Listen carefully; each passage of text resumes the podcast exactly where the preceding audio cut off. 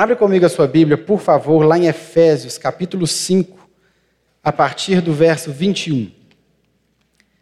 Carta de Paulo aos Efésios, capítulo 5. Nós vamos ler dos versos 21 até o verso 33.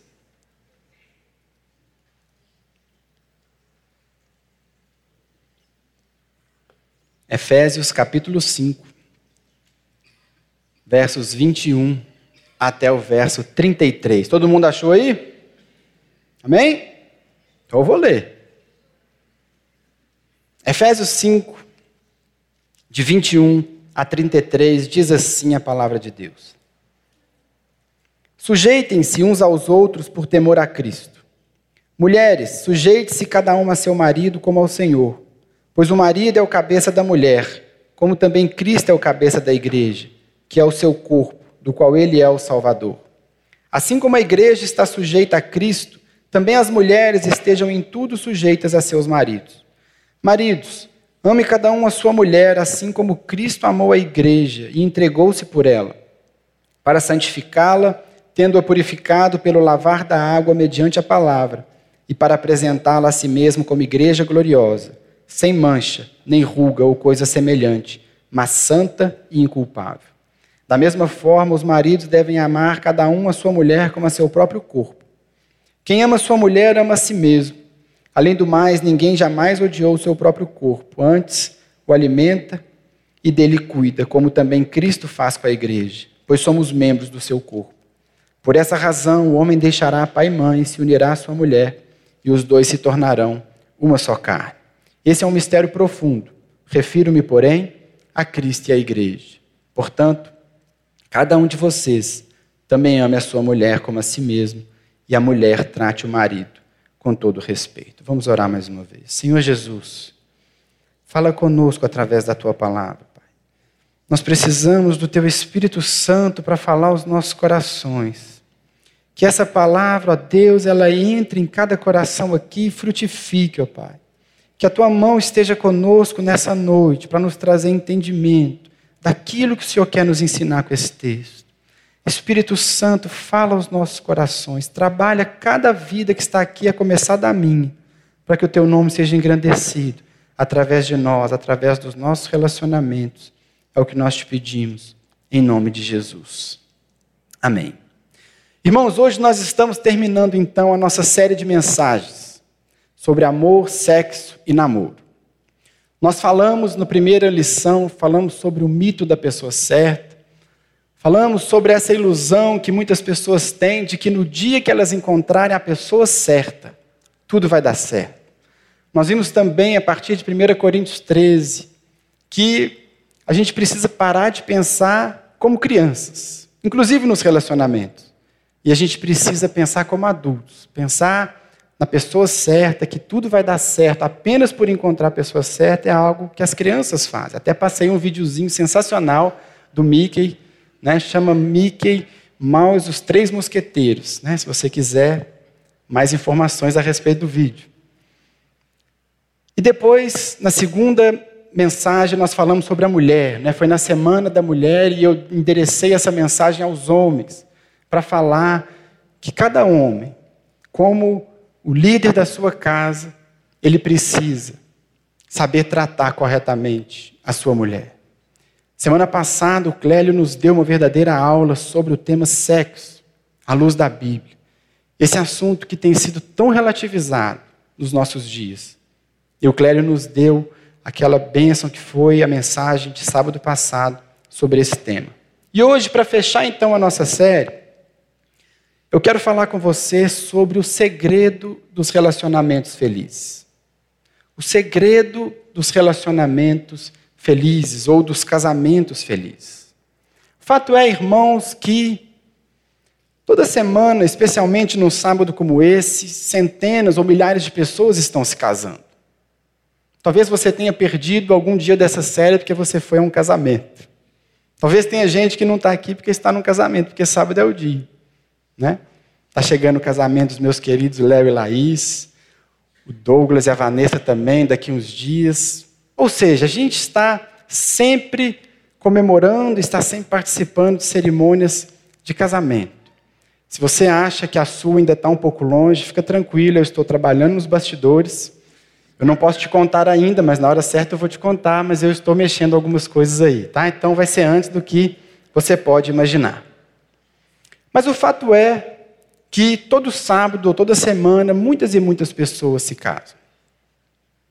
Mas o grande problema, irmãos, é que lá fora o que acontece normalmente é algo que nós não queremos que aconteça aqui.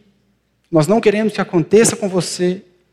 O que acontece lá fora é que muitas vezes as pessoas preparam a cerimônia, se vestem lindamente, gastam uma fortuna, que é caro, sobem ao altar e fazem votos que muitas vezes não conseguem cumprir.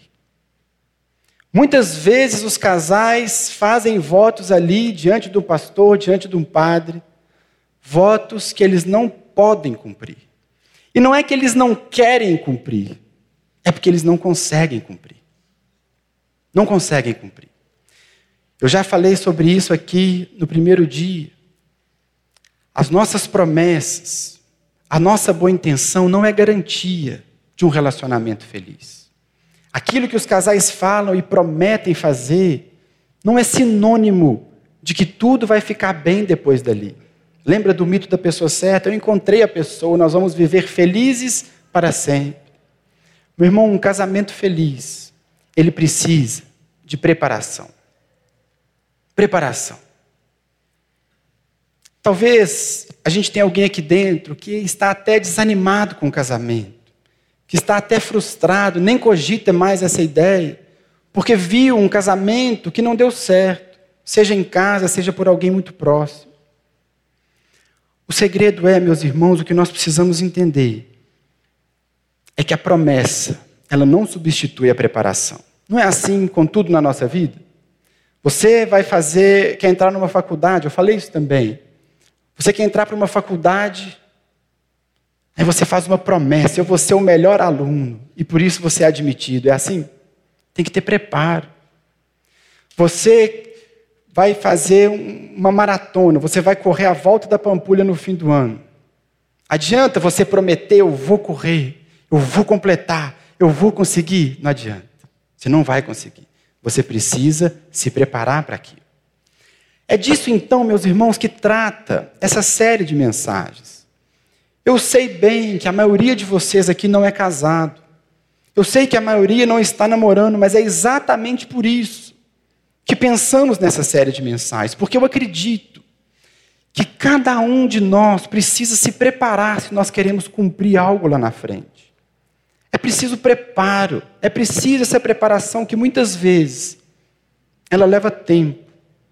Se você já está casado ou está perto de casar, meu irmão, dá tempo de consertar o que precisa ser consertado. Mas o ideal é que essa preparação comece hoje. Comece hoje, enquanto você ainda está solteiro. A nossa cultura, aí fora, ela nos ensina princípios opostos à palavra de Deus. A cultura nos ensina princípios para a nossa vida e aqui na nossa mensagem, para os nossos relacionamentos, princípios opostos à palavra de Deus. Veja bem, eu não disse diferentes, eu disse opostos. Se você seguir o padrão do mundo, meu irmão, você vai perceber que aquilo que a Bíblia ensina é completamente na contramão do que Deus tem para nós.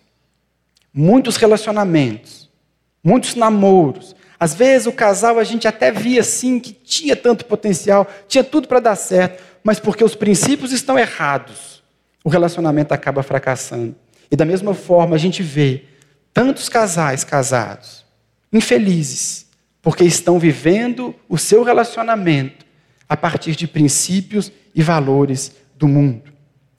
Sabe, irmãos, nós precisamos levar mais a sério um versículo que diz, quando João escreveu, ele falou: Esse mundo jaz no maligno. Sabe, meu irmão, o que existe aí fora é uma série de princípios, é uma forma de pensar, é uma visão de mundo ou uma cosmovisão que não vai te ajudar a ter uma família feliz, porque o mundo jaz no maligno.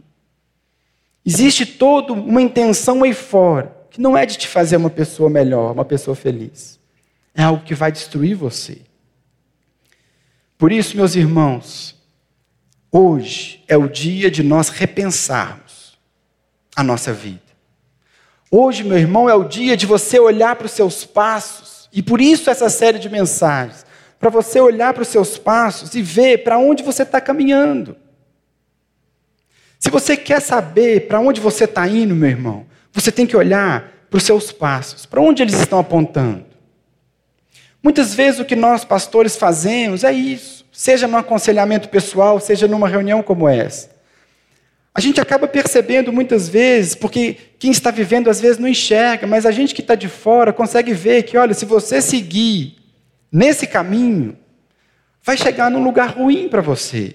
Você precisa mudar. E é isso que eu queria que você pensasse nessa noite e com essa série de mensagens.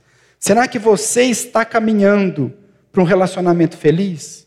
Será que se você olhar para os seus passos, para as suas pegadas, e você ligar os pontos, você consegue enxergar um lugar legal lá na frente? Uma família estruturada? Uma família realmente feliz? Provérbios 14, 8 diz assim: não precisa abrir. A sabedoria do homem prudente é discernir o seu caminho, mas a insensatez dos tolos é enganosa. Irmão, o melhor indicador para você do seu futuro é você olhar para as suas pegadas. Como você tem caminhado. Se você quer ser uma pessoa prudente, você precisa avaliar hoje as suas pegadas, os seus passos. Hoje. Não adianta, irmãos, eu já ouvi muita gente falar isso. Não, pastor, quando eu casar, esse problema vai resolver. Não vai. Não, quando eu casar, eu mudo isso. Meu irmão, você não vai conseguir mudar. Casamento não muda as pessoas. Vou falar disso mais à frente. Você precisa tomar uma decisão de mudar hoje. Se você analisar a partir dessas mensagens que o seu caminho não é um caminho que vai chegar num lugar legal. Hoje é o dia dessa mudança. O tema então dessa mensagem de hoje, como eu disse, é o segredo dos relacionamentos felizes. Mas antes de expor para você aqui o texto, antes de explicar esse texto e te mostrar como é possível, à luz da Bíblia, todos nós vivermos uma família feliz e um relacionamento feliz, eu preciso te explicar uma coisa. O segredo de um relacionamento feliz, ou o segredo dos relacionamentos felizes, é algo muito simples mas que pouca gente está afim de viver de verdade. Muita gente está afim, pouca gente está afim de colocar em prática. E o motivo é o seguinte: todos nós, todos nós, temos uma caixa. E essa caixa se chama Meus Sonhos. Meus Sonhos. Essa caixa, eu e você, ao longo da nossa vida, a gente vai enchendo essa caixa. A gente vai preenchendo essa caixa. A gente vai colocando coisas lá dentro para a nossa vida: família, profissão, dinheiro, ministério, filhos, patrimônio, sei lá. O que, que você sonha? É uma caixa. São os seus sonhos. E a gente vai enchendo e preenchendo ao longo da nossa vida. E a grande questão é que quando você se relaciona com alguém, ou mais precisamente, quando você se casa, você traz uma pessoa para viver a vida com você. Casamento é isso, certo? Você traz uma pessoa que vai viver a vida com você. Mas acontece que você traz uma pessoa, mas você tem uma caixa. Então o que, que você faz no casamento? Você pega a sua caixa, coloca na mão da pessoa e fala assim: boa sorte. Arrebenta. Dê o seu melhor, está aqui, ó. Meus sonhos. O grande problema, irmãos, é que a outra pessoa também tem uma caixa. E a outra pessoa também vai fazer o mesmo com você, ela vai colocar a caixa de sonhos dela nas suas mãos.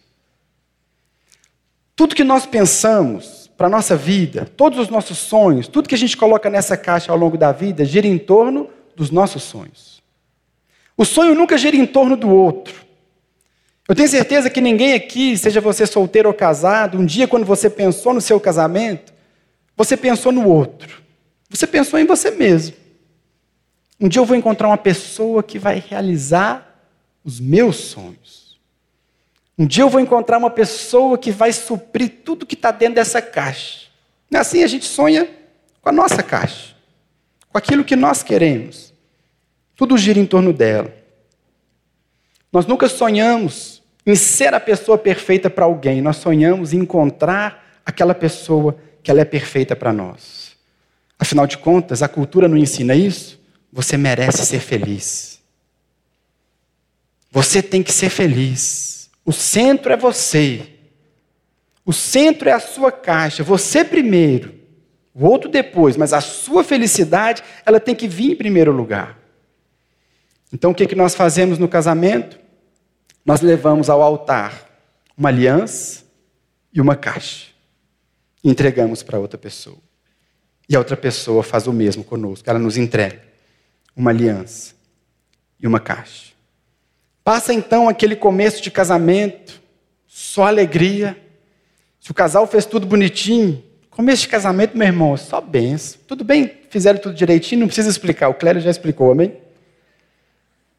Tudo lindo, meu irmão, tudo lindo, casamento é uma benção, e você vai passar ali alguns meses, meu irmão, que coisa gloriosa, que bênção que Deus me deu, que casamento maravilhoso, que vida maravilhosa. Mas, inevitavelmente, um dia, o casamento vai entrar numa rotina. A vida vai entrar numa rotina de novo. E a caixa está ali.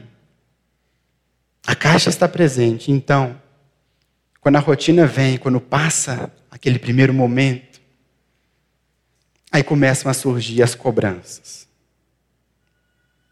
As cobranças. Um vira para o outro e fala assim: Olha, meu bem, isso aqui a gente ainda não está fazendo, mas você está lembrando, né? Está aqui na caixa. Olha, meu bem, você, né, eu sei que as coisas ainda estão difíceis, mas olha, você está lembrando disso, né? E então a gente começa a cobrar um do outro. O casamento vira uma cobrança. Um cobrando do outro, um exigindo do outro. Depois da cobrança vem a fase da negociação. Não, eu faço isso por você, mas você tem que fazer isso por mim também. Você vai fazer dessa forma? Vira uma negociação. O casamento começa a virar essa negociação. E uma relação que era para ser uma relação de amor, ela se torna uma relação de débitos e créditos, de dívida e devedor.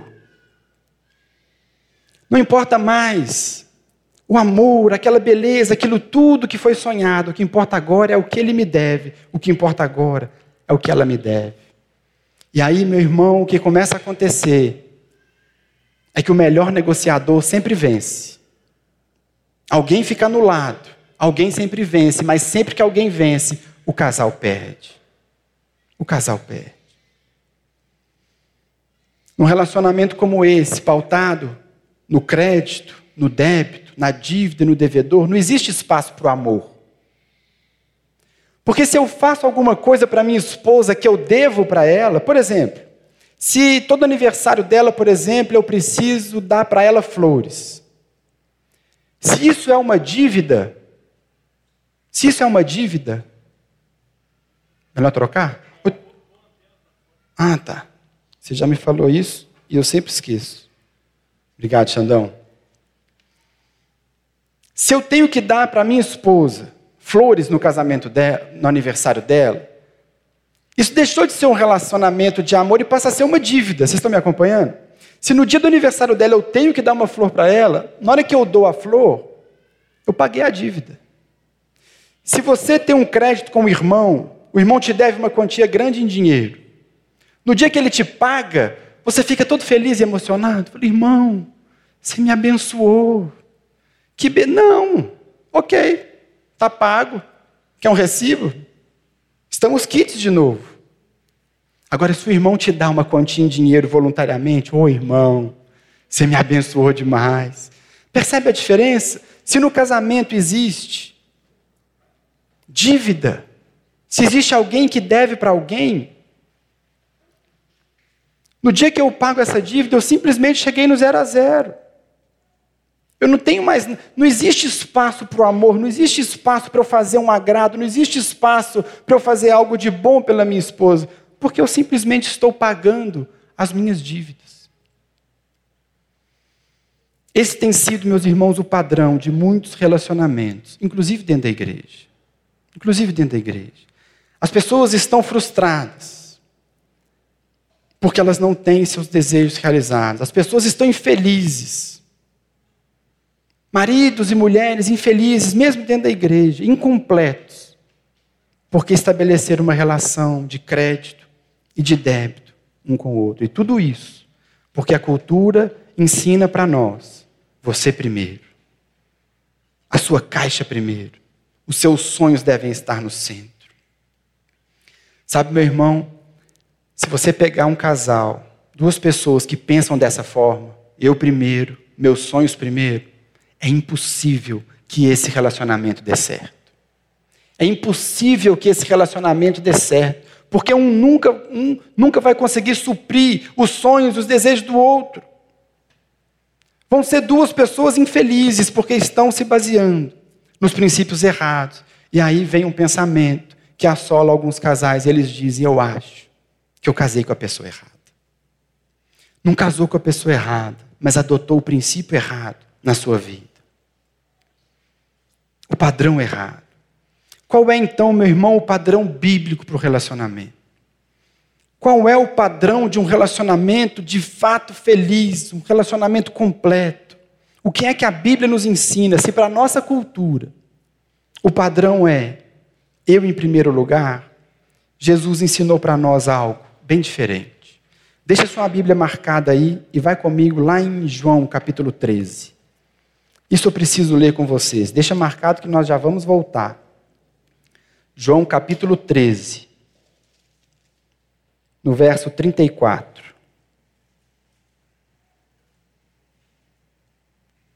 João 13, 34.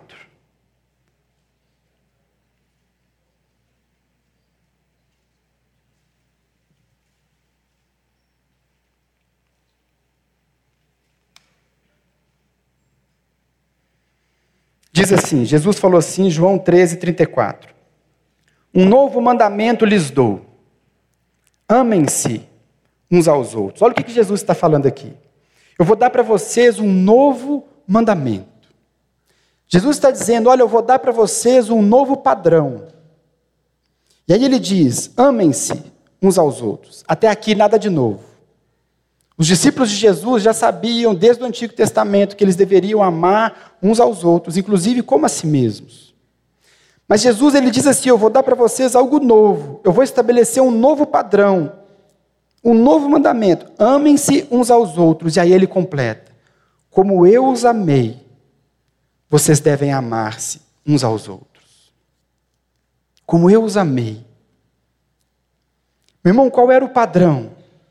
O padrão era: você deve amar o próximo como a você mesmo. Olha que amor grandioso.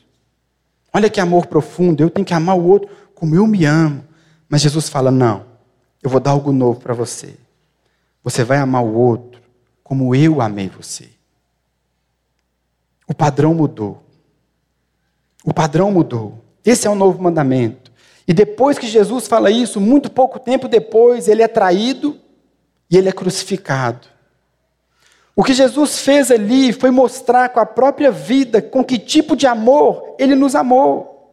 Que é um amor que se, que se nega, é um amor que se esvazia, é um amor que dá, é um amor que morre pelo outro, que dá a própria vida pelo outro. Esse é o padrão que Jesus estabeleceu. Ele está fazendo um passo além. Você não vai mais amar o seu próximo como você se ama, você vai amar o próximo como eu te amo. Como eu te amo. Isso é mais profundo, isso é maior, isso é novo. O tipo de padrão, meu irmão, que Jesus estabeleceu para mim e para você. E é o que ele disse lá em João. Pode voltar lá para Efésios. O tipo de relacionamento que ele colocou para nós, ele é muito mais profundo. Se você observar, pouco tempo depois, então, vem o apóstolo Paulo. O apóstolo Paulo era um homem que odiava os cristãos, perseguia os cristãos, mas esse homem tem um encontro com Cristo. E essa mensagem de Jesus impactou de tal forma a vida de Paulo. Esse novo padrão que Jesus estabeleceu impactou de tal forma a vida de Paulo que todo o seu ensino é baseado nisso. Se você observar tudo que o apóstolo Paulo ensina, ele ensina com base nesse princípio, nesse novo padrão que Jesus estabeleceu. Olha comigo, você está em Efésios 5, finalzinho do, vers... do capítulo 4. A partir do verso 32, a gente tem um exemplo disso. Capítulo 4, verso 32, Paulo diz assim: Sejam bondosos e compassivos uns para com os outros, perdoando-se mutuamente, assim como Deus os perdoou em Cristo. Percebe? O padrão de Paulo passa a ser sempre o que Jesus fez. Ele continua, capítulo 5, verso 1: Portanto, sejam imitadores de Deus como filhos amados e vivam em amor, assim como também Cristo nos amou e se entregou como oferta e sacrifício de aroma agradável. O ponto aqui, meus irmãos, que eu preciso que você entenda nessa mensagem para a gente poder entrar no texto que nós lemos. Jesus estabeleceu um novo padrão e o apóstolo Paulo compreende essa mensagem e ele começa a aplicar isso para tudo. Você quer saber como você vai se relacionar com as pessoas? Você quer saber como reagir em qualquer situação? Haja como Deus agiu com você. Você quer perdoar alguém? Perdoe, não porque a pessoa merece, mas perdoe como Deus te perdoou. Você quer amar alguém? Você vai amar como Cristo amou você. Então a gente entra aqui no texto que nós lemos. O versículo 21. Apóstolo Paulo diz assim: sujeitem-se uns aos outros, por temor a Cristo. Tendo isso em mente, meus irmãos, o apóstolo Paulo, sabendo que o padrão mudou, que o padrão agora é mais profundo, ele escreve o versículo 21: sujeitem-se uns aos outros, por temor a Cristo. Eu não sei na sua Bíblia, mas na minha, a divisão, ela está no verso 22. O meu subtítulo é Deveres Conjugais, começa no 22. Mas os teólogos todos são unânimes em dizer que o verso 21 ele é uma introdução para o resto do capítulo. Quando o apóstolo Paulo escreve o verso 21, ele já estava falando de relacionamento. É no verso 21 que ele introduz tudo o que ele vai falar sobre maridos e sobre mulheres. Então, no verso 21, como base para todo o capítulo, o restante do capítulo, ele diz: sujeitem-se uns aos outros por temor a Cristo. Sabe o que ele está ensinando aqui para nós, meu irmão? Ele está nos ensinando que no casamento, o outro sempre vem em primeiro lugar. No relacionamento, meu irmão, não é como a cultura diz, é isso que Paulo está nos dizendo no verso 21. E ele já está falando sobre relacionamento. Ele diz: sujeitem-se uns aos outros, um ao outro, por temor a Cristo. Os sonhos do outro vêm antes do meu. A caixa do outro vem antes da minha. Essa sujeição. Homens, talvez você pode ficar com raiva do que eu vou te falar agora. Talvez você pode não gostar, mas eu preciso te dizer o que está nas Escrituras. O que Paulo está nos ensinando a partir do verso 21 no texto que nós lemos é que a submissão no casamento, ela é recíproca. O que Paulo está ensinando aqui a partir do verso 21, meu irmão, que a submissão, a sujeição dentro do casamento, ela é recíproca. A mulher para o seu marido, o marido para a sua esposa. Não é a mulher, como muitas vezes as pessoas querem ou os homens querem, não é a mulher que tem que se anular e viver dentro da caixa de sonhos do homem, que vai ser o bonitão e vai ter todos os desejos realizados. Não é isso que a Bíblia ensina, meu irmão. O que a Bíblia ensina é que a sujeição, ela é recíproca. Sujeitem um ao outro. Paulo então começa a explicar esse versículo e ele vai falar para mulheres e vai falar para homens. E no verso 22, vamos ler de novo, ele diz: Mulheres, sujeite-se cada uma a seu marido como ao Senhor, pois o marido é o cabeça da mulher, como também Cristo é o cabeça da igreja, que é o seu corpo, do qual ele é o Salvador. Assim como a igreja está sujeita a Cristo, também as mulheres estejam em tudo sujeitas aos seus maridos. Irmãos, percebam aqui comigo algo. Paulo não está contando para as mulheres que elas precisam se submeter aos homens. As mulheres para quem ele escreve no primeiro momento essa carta, elas já sabiam disso. Nós falamos aqui 15 dias atrás. As mulheres sabiam que elas tinham que ser submissas aos seus maridos. Paulo não está contando novidade alguma para as mulheres. Paulo não está trazendo algo novo. Sabe qual é o problema? É que na nossa cultura, e eu expliquei isso há 15 dias, foi Jesus que trouxe essa igualdade. Jesus que rompeu aquele padrão de mulher como um objeto, mulher como um ser inferior, e ele estabeleceu a igualdade. E na nossa cultura pós-moderna, ocidental é que as mulheres têm essa dificuldade de entender a submissão. Existe muita rejeição por parte de algumas mulheres de entender isso, mas isso é algo muito novo. Isso é algo recente, isso é algo nosso. Aqui no contexto que Paulo escreve, ele não está contando novidade alguma para aquelas mulheres. Por isso que quando ele diz para as mulheres se submeterem aos seus maridos, ele não está dizendo que elas devem se submeter, ele está dizendo como elas devem se submeter.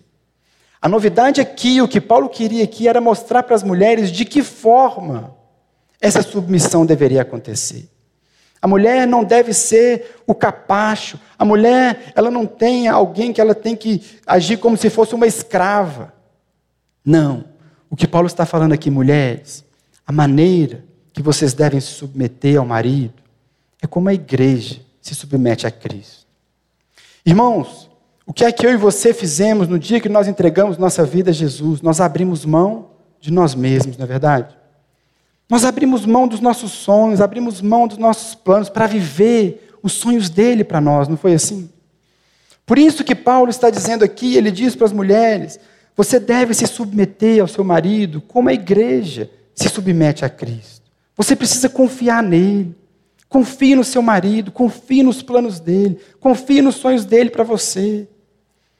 Não é que você virou escrava, não, mulheres, faça isso como uma entrega como um ato de amor, como um ato de submissão, como um ato de alguém que quer viver um relacionamento feliz, abra mão. Abra mão por ele. É isso que Paulo está trazendo aqui. Mas ele continua no verso 25, esse sim causou um rebuliço. Maridos, ame cada um a sua mulher, assim como Cristo amou a igreja. Meus irmãos, de que forma Cristo amou a igreja? Ele amou a igreja se esvaziando. Ele amou a igreja abrindo mão da sua divindade, se fez homem como nós. Se fez homem, meu irmão, ele se rebaixou, ele se humilhou, ele abriu mão de estar com o Pai, ele veio, se fez um de nós, e ele deu a vida por nós. O que Paulo está ensinando aqui para os maridos é, você precisa abrir mão de você mesmo pela sua mulher. Você precisa se esvaziar. Você precisa abrir mão daquilo que você tem por ela. Percebe, irmão? A sujeição, ela é recíproca. A mulher se submete ao marido. Como a igreja se submete a Cristo, marido, você se submete à mulher, como Cristo fez isso pela igreja, como ele abriu mão, como ele se esvaziou, como ele deixou a sua glória. A felicidade no casamento, meu irmão, não está em um ceder para o outro ganhar. A felicidade no casamento está numa competição de submissão. Se tem algo que os casais precisam brigar no casamento, é para quem ganha na sujeição. Quem é que pede perdão primeiro? Quem é que libera o perdão primeiro? Percebe a diferença? É isso que Paulo está nos ensinando. O que vai fazer, meu irmão, um casamento, algo maravilhoso, e ele pode ser maravilhoso. Deus tem relacionamentos maravilhosos para mim e para vocês. O que vai fazer a diferença, meu irmão, o que faz esse casamento maravilhoso, é quando um está totalmente interessado no outro, nos sonhos do outro, nos interesses do outro, nos planos do outro, e não nos próprios. Percebe como é o contrário? É o contrário, talvez, da maneira que você pensava. Talvez inconsciente, a cultura conseguiu falar com você que você vem primeiro, mas o que Jesus está falando, lá no padrão que ele nos deu em João 13, você deve amar um ao outro como eu amei, negando, esvaziando, olhando o interesse do outro, olhando a necessidade do outro. O que a cultura vai nos ensinar é: se você não está feliz no casamento, separa, procura outro. Procura outro casamento que vai te fazer feliz, mas o que Jesus está ensinando é completamente o contrário. A preocupação de um tem que ser a felicidade do outro. O marido vivendo em função da mulher, A mulher vivendo em função do marido. Sabe, irmãos, o casamento que Deus desenhou para mim e para vocês é aquele casamento onde um pode dizer para o outro: Olha, eu estou aqui para você, assim como Deus estava aqui para mim quando eu precisei dele. Eu não estou aqui para você porque você está aqui para mim. Eu estou aqui para você porque Deus estava aqui para mim. E Ele é o meu padrão, Ele é a minha referência. É o amor dele que eu preciso viver, então eu estou aqui para você. Eu vou usar tudo que eu tenho, eu vou usar tudo que eu sou, todas as minhas habilidades, tudo que eu sou, para você. Para te fazer feliz, para o seu bem. Jesus, meu irmão, ele é o nosso padrão. E como ele nos amou, nós devemos amar o nosso próximo, especialmente o nosso cônjuge. Qual é então o segredo de um casamento feliz? Qual é o segredo de um casamento feliz? Meu irmão, o segredo está na resposta da pergunta que eu vou te fazer agora. Dependendo da maneira como você responder essa pergunta que eu vou te fazer, você vai saber se você está pronto para viver um casamento plenamente feliz. Dependendo da maneira que você reage a essa pergunta, é isso que vai determinar se um casamento é feliz. E depois eu vou te contar qual é a resposta que os casais felizes dão a essa pergunta. Nada de, tá bom? Agora. Nada de, né? Casais têm essas coisas. A pergunta, meu irmão, é a seguinte: para você saber o que é um casamento feliz, você tem que se responder: o que o outro me deve? O que ela me deve?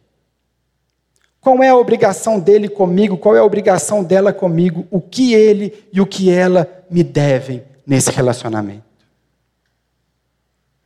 Você perguntar para qualquer casal que vive de fato um relacionamento duradouro e feliz, a resposta deles vai ser uma só: nada. Nada. Meu irmão, um casamento feliz é aquele em que um não se vê na posição de credor do outro. Eu devo tudo para o meu cônjuge, eu devo tudo para minha esposa, mas eu não sou credor de nada.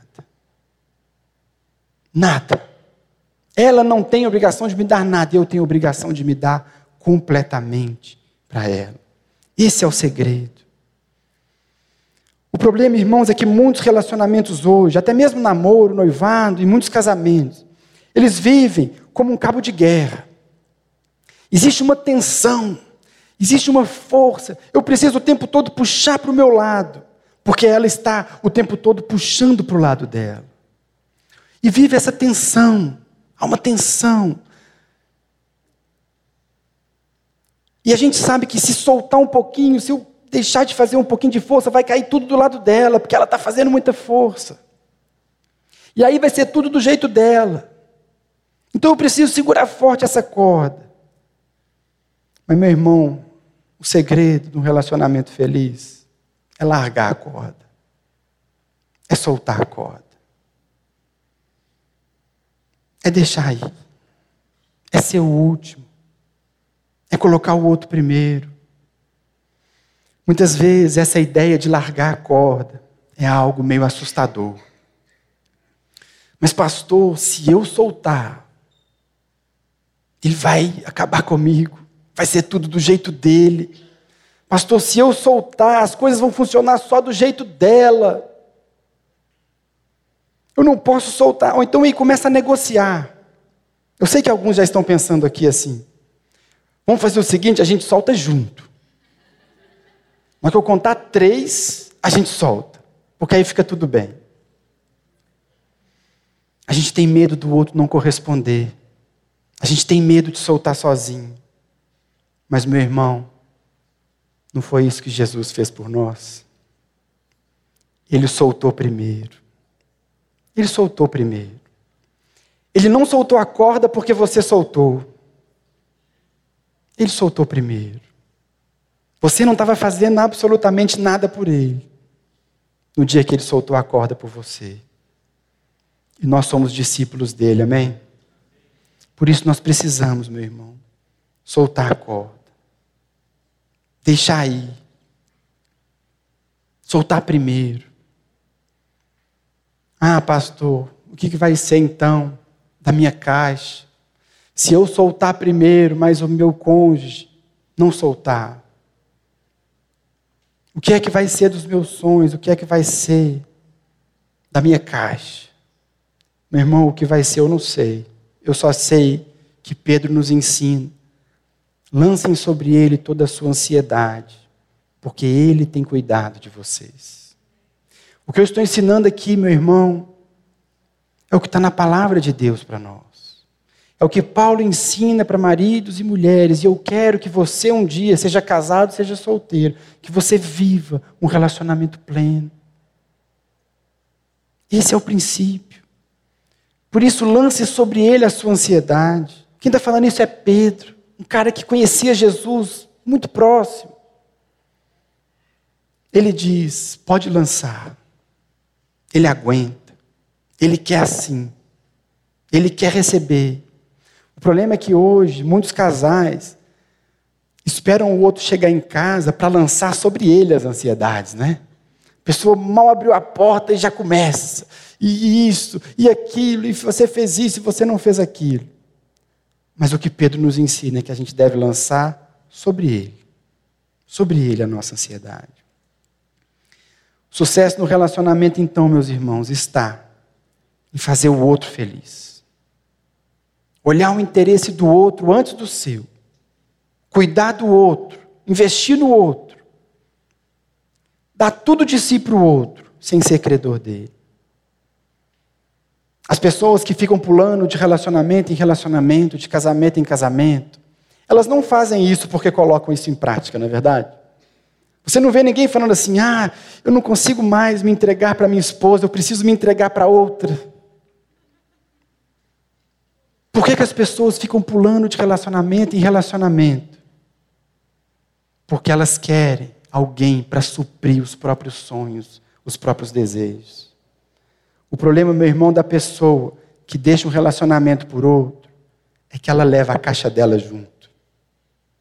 Ela simplesmente pega uma pessoa e fala: Você não conseguiu suprir a minha caixa, toma aqui outra pessoa, carrega essa caixa agora você.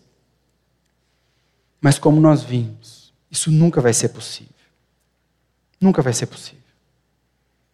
O segredo de um relacionamento feliz está no outro. Deus tem, meus irmãos.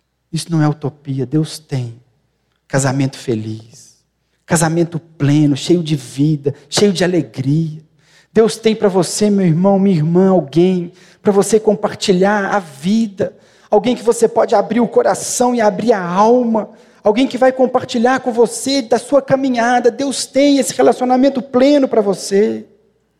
É por isso que Paulo fala no verso 31. Por essa razão, Paulo lembra lá de Gênesis: por essa razão o homem deixará pai e mãe e se unirá à sua mulher, e os dois se tornarão uma só carne. Uma só carne. Meu irmão, o nível de intimidade que Deus tem para você casado, e para você um dia que você que ainda é solteiro. É um nível mais profundo possível de intimidade que duas pessoas podem ter. Intimidade, um só. No verso 32, Paulo termina dizendo: Este é um mistério profundo, eu refiro-me, porém, a Cristo e à igreja. Meu irmão, o seu casamento, ele é um reflexo ele é um símbolo do relacionamento de Cristo e da igreja.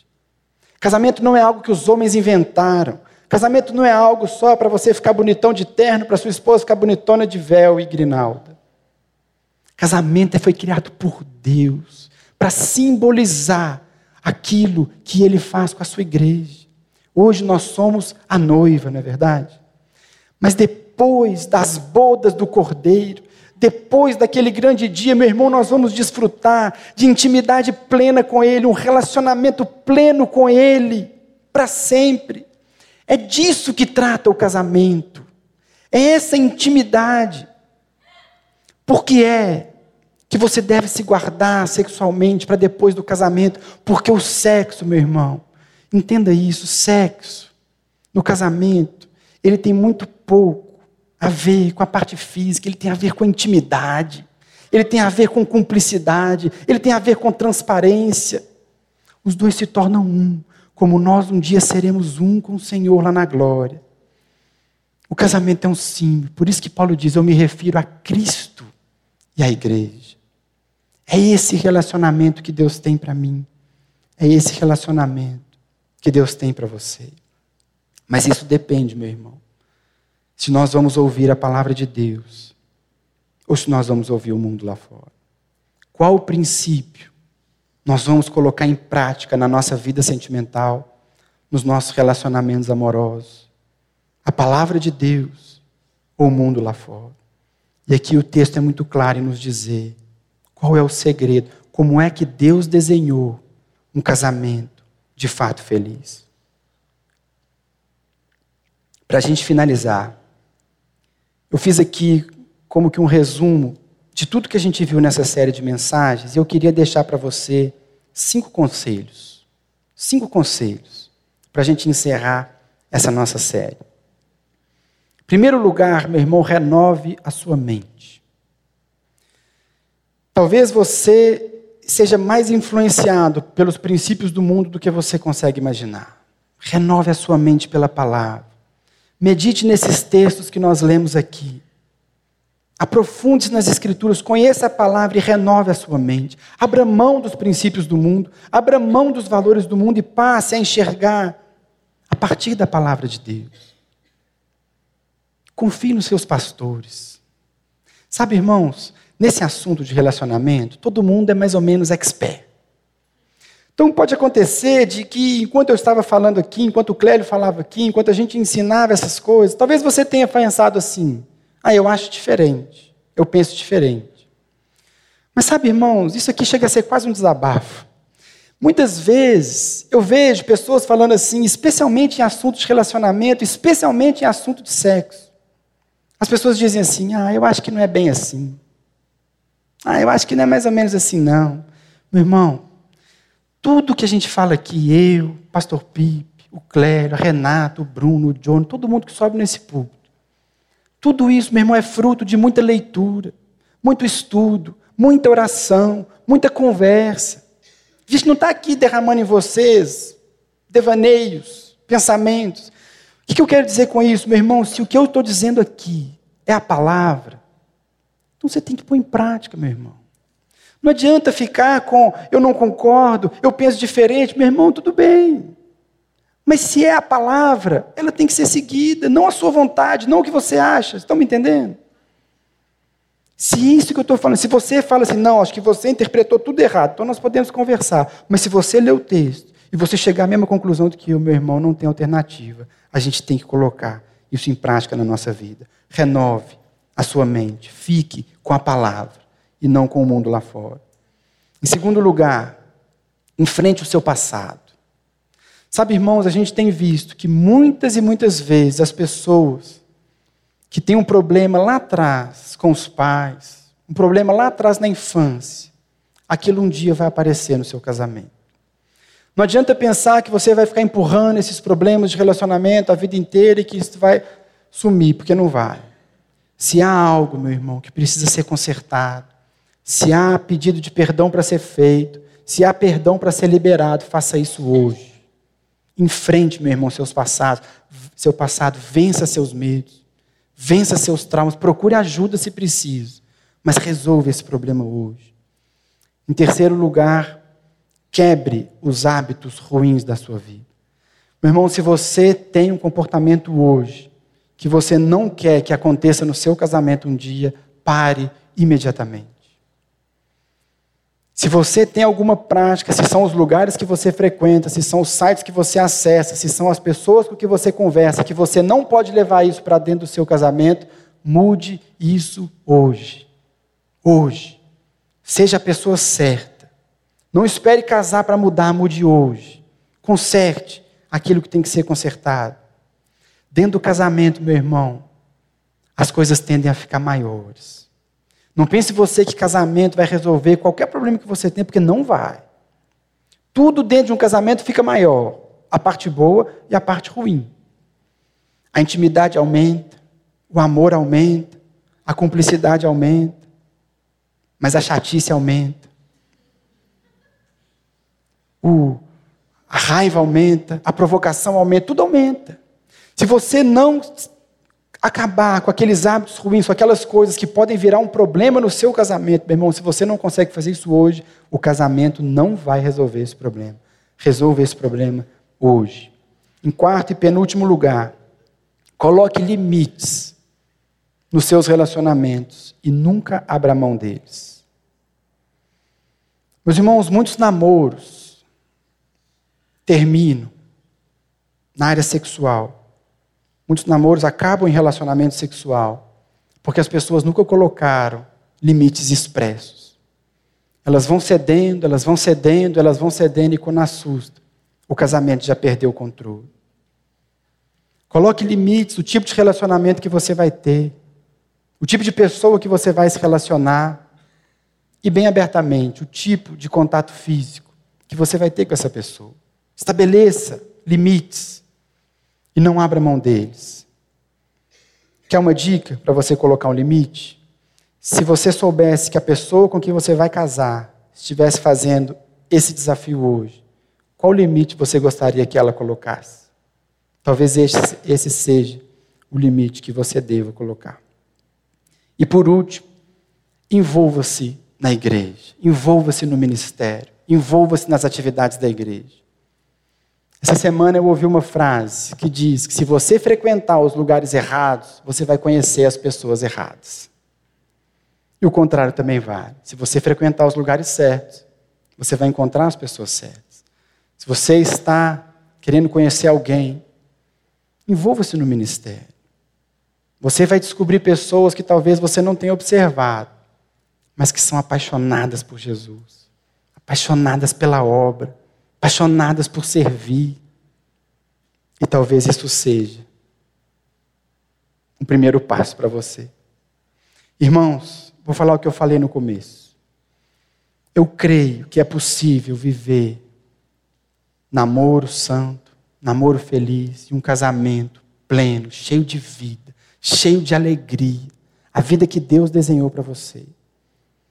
Mas eu tenho visto, meu irmão, que a nossa juventude tem sido roubada dessa bênção, porque nós estamos dando ouvido para valores e princípios errados. Que você coloque, meu irmão, que todos nós coloquemos em ordem a nossa vida, o nosso compromisso com a palavra, os princípios da palavra. A família, meu irmão, ela não é um acessório na nossa vida. Uma pessoa que tem uma família onde ela não tem paz, uma pessoa que não tem um relacionamento pleno de alegria, isso influencia toda a sua vida. Família é a base. Deus nos fez em família. Por isso o diabo luta tanto contra as famílias. Por isso existem tantos projetos aí fora, e eu perderia muito tempo aqui falando sobre eles, para destruir as famílias. Mas aqui dentro não, meu irmão. Que nós sejamos de fato discípulos de Jesus. Que as pessoas, quando olharem para os nossos relacionamentos, elas vejam que ali está a mão de Deus, a presença dEle, porque os princípios dele são praticados, porque nós refletimos o caráter de Cristo, o propósito de Jesus, porque as nossas famílias são, como relacionamento, como Paulo diz, como um símbolo de Jesus e da sua igreja. É isso que eu, como pastor, espero, oro e desejo para cada um de vocês. Mas isso depende da decisão de cada um. Amém? Vamos ficar em pé para a gente orar?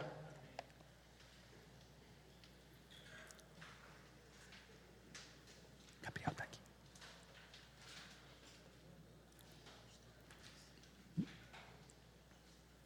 Vamos orar. Feche seus olhos, meu irmão. Esse assunto de relacionamento, eu sei que é algo que mexe tanto com a gente. É algo que traz tantas vezes angústias, traz tantas vezes ansiedade. Se não for bem conduzido, ele é um relacionamento, ele é um, pode ser um relacionamento que traz tanto sofrimento.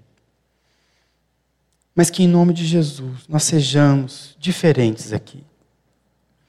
Que Jesus seja o dono de cada um dos nossos relacionamentos. Senhor Jesus, tudo que nós queremos é honrar o Senhor com toda a nossa vida. Senhor Jesus, a começar pelos relacionamentos de namoro, aqueles que acontecem aqui, aqueles que o Senhor ainda vai trazer. Que nós possamos te honrar, a Deus, com os nossos relacionamentos de namoro. Que haja dentro da tua igreja namoro santo, namoro responsável. Deus, que tudo aquilo que nós falamos aqui, ó Deus, seja o que consome o coração de cada um dos meus irmãos.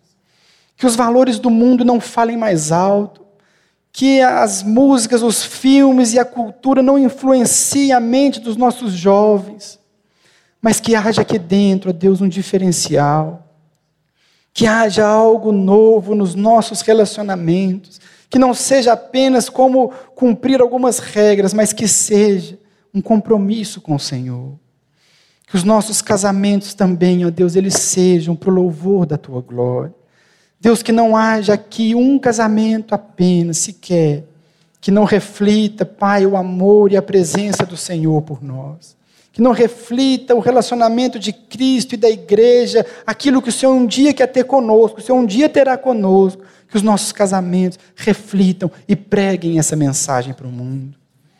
Que a tua igreja te honre com relacionamentos saudáveis, felizes, estruturados na tua palavra para que o mundo veja e reconheça que a tua palavra, ela é a verdade. Só ela faz o homem completo, só ela faz o homem feliz, porque foi nela que o nosso Criador revelou todas as coisas. Deus, que em nome de Jesus, aqueles que não estão namorando, o Senhor dê a eles sabedoria para conduzir a sua, o seu momento de solteiro. Que eles possam se preparar que eles possam, ó Deus, estar prontos para quando o Senhor trouxer o relacionamento, ele não seja frustrado por erros, por falhas, por pecados. Toma, ó Deus, a nossa juventude. Toma, ó Deus, a nossa geração e usa-nos, Senhor, para engrandecer teu nome, para alegrar teu coração para glorificar o Senhor em tudo que o, Senhor, tudo que o Senhor quer fazer por nós e em nós. Seja engrandecido, ó Pai, nas nossas famílias. É o que nós te pedimos, em nome de Jesus. Amém.